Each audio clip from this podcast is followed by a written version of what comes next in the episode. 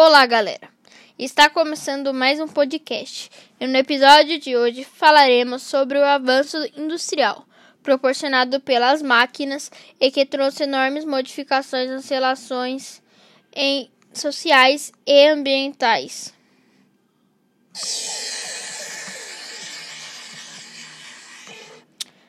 Tudo começou com o avanço do capitalismo proporcionado por novas tecnologias e contato com as demais culturas ao redor do mundo, onde teve por consequência a necessidade de um ritmo mais acelerado da produção de produtos para serem comercializados, já que anteriormente esse trabalho era feito manualmente e em um ritmo menos acelerado pelos camponeses.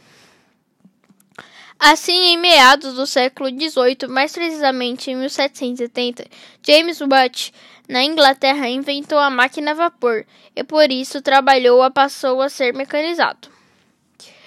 Consequentemente, o ritmo da produção aumentou muito rapidamente e promoveu a construção da locomotiva a vapor, instrumento importante nesse processo, proporcionando o advento da Revolução Industrial. Contudo, trouxe alguns problemas ambientais, pois a máquina que utilizava o carvão emitia muitos poluentes na atmosfera, principalmente o CO2.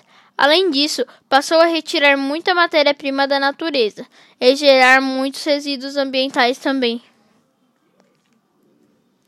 A industrialização proporcionou a urbanização, já que a oportunidade de emprego nas indústrias, muita gente saiu do campo e foi em direção esse a cidade. Esse fenômeno foi chamado de êxodo rural. E deste modo, a industrialização acaba por modificar o espaço geográfico, promovendo a urbanização e o crescimento das cidades, atraindo mais pessoas, estimulando a economia, comércio e construção civil. Além disso, com a alteração do modo de produção que passou a ser acelerado e bem agressivo ao meio ambiente e por isso pode afetar diversos aspectos, como por exemplo os biomas brasileiros. Apesar de proporcionar diversos empregos e gerar muitos, muitos produtos que podem ser comercializados e aumentar a economia do Brasil, o processo industrial gera diversos impactos, quase que irreversíveis, como a retirada da fauna e da flora, poluição do ar, a, a água, entre outras coisas. Um grande exemplo podemos citar a Mata Atlântica, que teve 95.066 hectares do território degradado, por estar concentrada em uma das maiores zonas industriais do Brasil. Porém, com o passar do tempo, as fontes de energia foram modificadas e, por exemplo, no Brasil, a mais utilizada é a hidrelétrica, com cerca de 90% da energia total.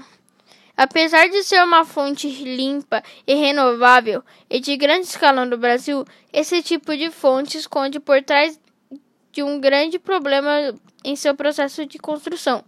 A acontece o alagamento das áreas, desmatamento, modificações do ecossistema pela alteração da fauna e da flora alterando o clima, a retirada das comunidades que vivem na região.